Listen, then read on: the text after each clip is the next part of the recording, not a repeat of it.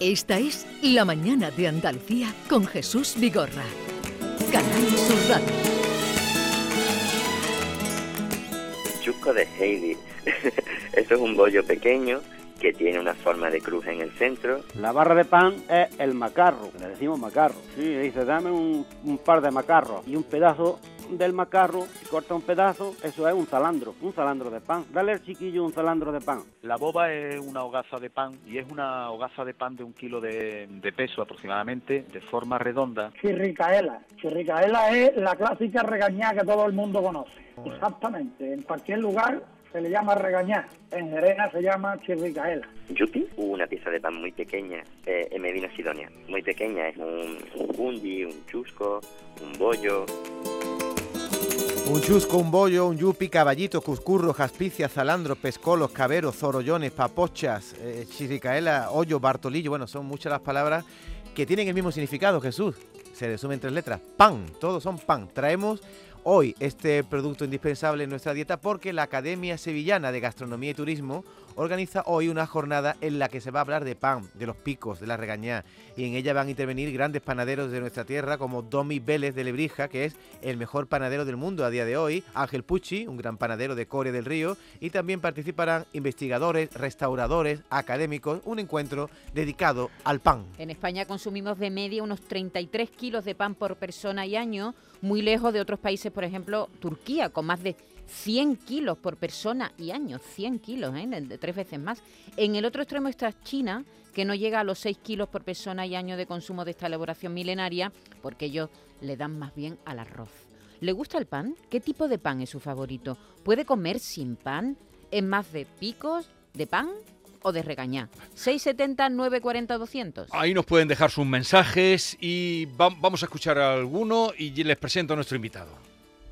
Muy buenos días, Jesús. Pues si tú vieras las tostadas que me estoy comiendo con el mejunjito que me hace mi chica rico, un pan de este con semilla de sésamo, menudas tostadas, campeones. A ver si venís por hoy te invito a una y a unos chíos, que es pan con pimentón. ¡Viva los chíos!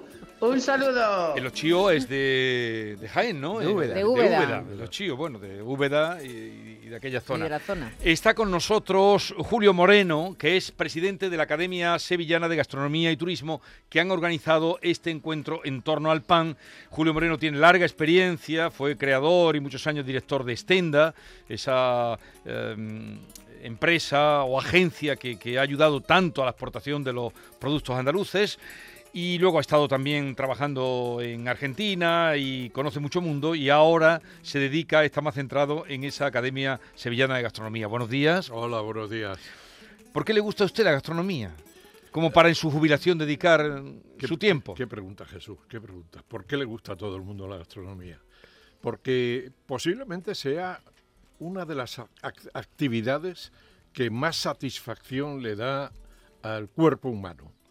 Eh, hay otras muchas más, evidentemente. Pero comer y beber como Dios manda es algo que le deja a uno maravillosamente bien. Eh, a ver, y lo del pan. ¿Por qué han elegido el pan para este encuentro? Pues muy fácil. Nosotros cada año lo dedicamos en la academia a un producto señero de la provincia de Sevilla. El año pasado estuvimos durante todo el año realizando acciones dedicadas a la aceituna de mesa. Sevilla puede presumir de aceituna de mesa. Y Sevilla pensamos que puede presumir de pan, picos y regañá. ¿Por qué? Primero, en Andalucía en general, el, subsector del pan es el segundo más importante eh, dentro de la alimentación. Pero además eh, se da la maravillosa circunstancia de que este año, o mejor dicho, en noviembre del año pasado, Domi Vélez se hace triunfador en el World Baker, en un, en un concurso internacional que organiza precisamente la Unión Internacional de Panaderos y se hace, como digo, con el título de mejor panadero del mundo, con lo cual a nosotros eh, nos venía como anillo al dedo. Pero es que además estamos convencidos de que la cultura de la tapa, que es algo que la Academia Sevillana reivindica constantemente para Sevilla, no tiene sentido sin el- los picos y el Sí. pan. ¿Quién puede imaginarse una ensaladilla sin una peineta de regañá, por ejemplo? ¿no? es imposible. Con lo cual era otra razón más. Pero una más importante. Eh, la gente dedicada a la investigación dentro de la academia nos dice hay un gran desconocimiento sobre cuáles son los valores nutricionales del pan. Eh, yo me incluyo entre ellos. Eh, Mm. ahora estoy aprendiendo algo de la mano de, de estos interesantes panaderos que a lo largo y ancho de la provincia de Sevilla están trabajando para eh, dar más valor a, a- a ese valor nutricional para incorporar nuevas semillas, para incorporar eh, nuevas maneras de hacer pan más saludable, más rico y más interesante. Vamos a saludar, a- usted ha dicho el nombre casi al principio, casi eh, ya es un nombre popular en Andalucía, Domi Vélez, de Lebrija, pertenece a la quinta generación de panaderos, con 21 años, tras fallecer su padre, se puso al frente del obrador y su curiosidad y afán de investigar y aprender lo ha llevado a lo más alto de la panadería mundial. En octubre de este año pasado fue elegido mejor panadero del mundo por la Unión Internacional de Panaderos y Pasteleros. Domi Vélez, buenos días. Buenos días, encantado de estar con vosotros. Co- Conoces a Julio, ¿no? Hombre, sí, sí, lo conozco muy bien. Eh, no lo conocía anteriormente, pero ahora estamos en contacto continuamente. Estamos en una especie de noviazgo, ¿verdad, Domi? Bueno, ¿y cuál va a ser tu aportación en esta jornada que se ha creado en torno al pan, los picos y la regaña? Bueno, pues en principio conocer el producto. El producto es un gran desconocido dentro de la gastronomía. Todos nos creemos que este producto es agua, eh, harina, sal, ¿no? Y fermento y nada más lejos de la realidad. Eh, eh, este producto da mucho de sí. hay que ponerlo en valor y darlo a conocer, a conocer no solo a la gastronomía, sino también al consumidor. Domi, ¿cómo es posible que un alimento milenario que lleva con nosotros desde que el hombre empieza a elaborar eh, cosas para comer, ¿no? Eh, sea un desconocido. ¿Por qué? ¿Por qué no conocemos el pan? Pues porque se perdió el proceso, digamos, honesto de, elaborarlo, eh, se, perdió absolutamente todo y ahora toca volver a los inicios, a esos, a, esa- a esos panes que hacían nuestros abuelos, y a- yo sé que suena topicazo todo el abuelo, pero al final era lo que producían un pan auténtico eh, con distintos cereales, como bien ha dicho Julio, eh, con un valor nutricional muy superior al que tiene actualmente. Y todo eso tenemos que contarlo, porque la gente hemos dado un, tal simplicidad al producto eh, que no la tiene en absoluto, que, que al final pues toca otra vez eh, explicarle al consumidor y, y educar al consumidor no solo eh, en lo que el producto se refiere a valor nutricional, sino también eh, eh, organolépticamente hablando. O sea, tenemos un producto que sabe diferente a todo lo que hemos probado anteriormente, un producto totalmente diferente al pan que podemos encontrar en la gasolinera o en los super. Do- Domi, pero además yo añadiría que hay una leyenda negra en torno al pan. El pan engorda. Sí. Y tú sabes mejor que yo y lo saben los compañeros en la academia que están investigando y que están colaborando contigo, que no es cierto. El pan no engorda. No Engor- es cierto, eh, es cierto. engordan las salsas en las que tú lo mojas. Efectivamente, eh, tenemos un pan que eh, durante la fermentación, eh, si se hace correctamente a 24 horas con masa madre de cultivo, eh, vamos a degradar absolutamente todo, tanto lo- el gluten, ese de- demonizado gluten que ahora está tan de moda quitarlo de la dieta, hasta, hasta los almidones, los azúcares, que después son devorados por las levaduras, es el alimento de la levadura.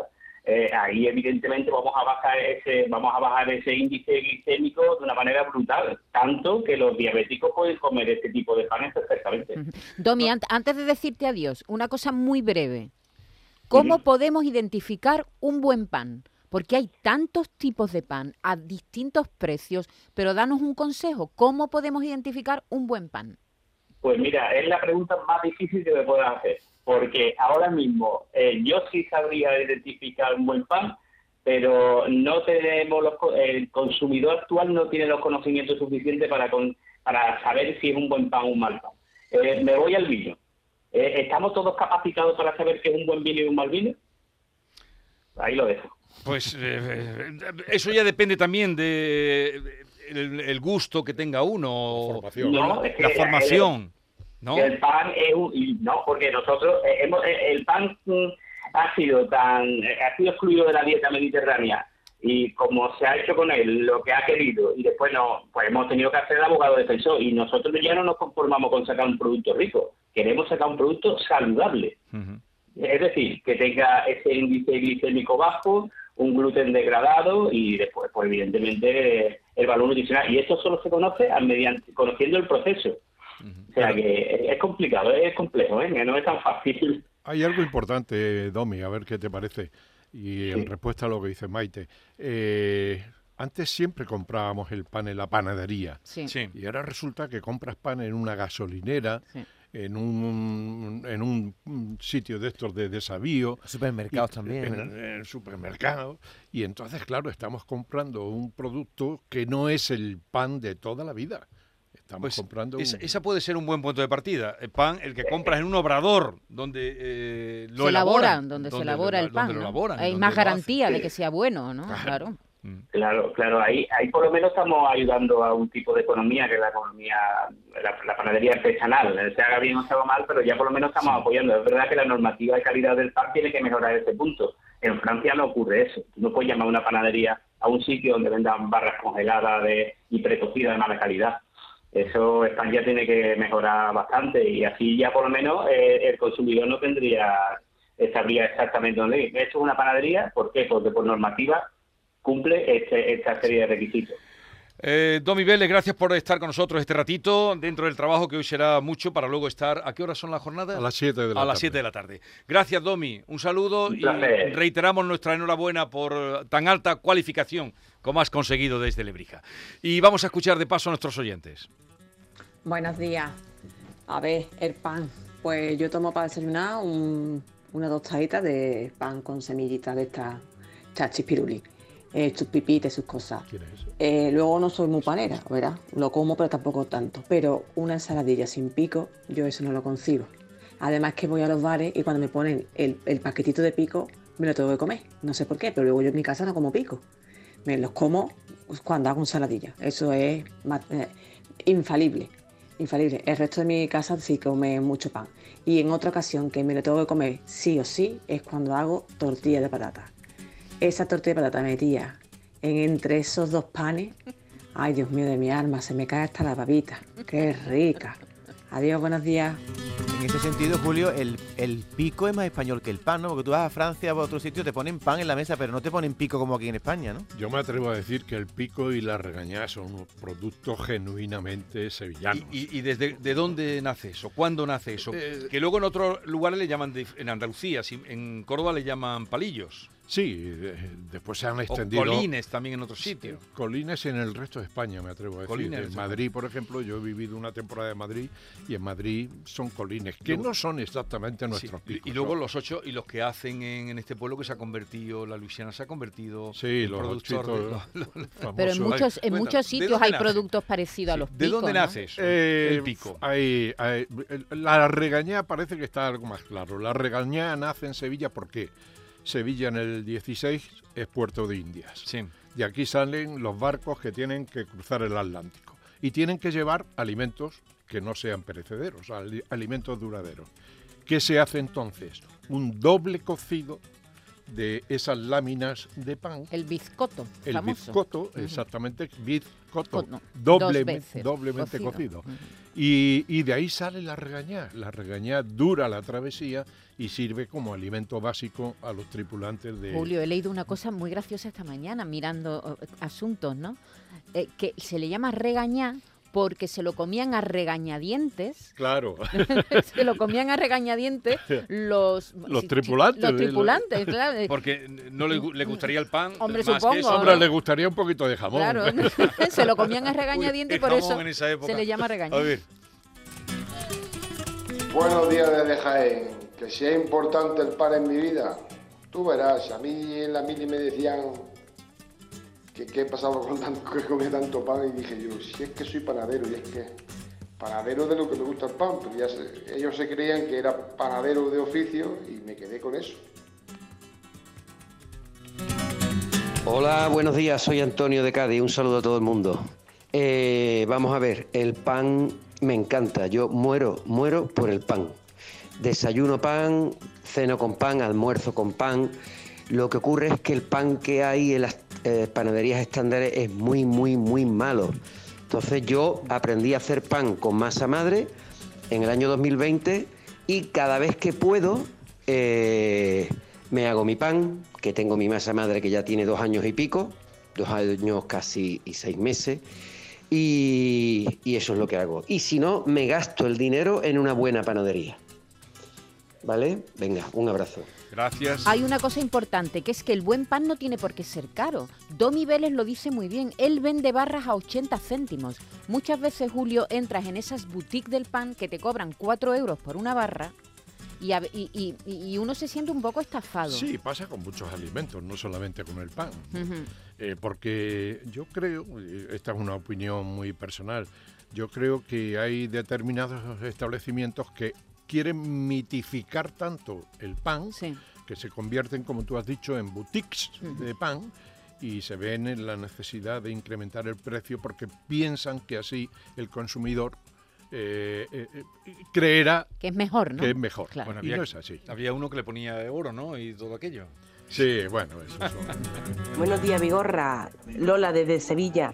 Eh, yo me llevé siete años en una panadería y por motivo de mi marido de trabajo me, me fui al extranjero.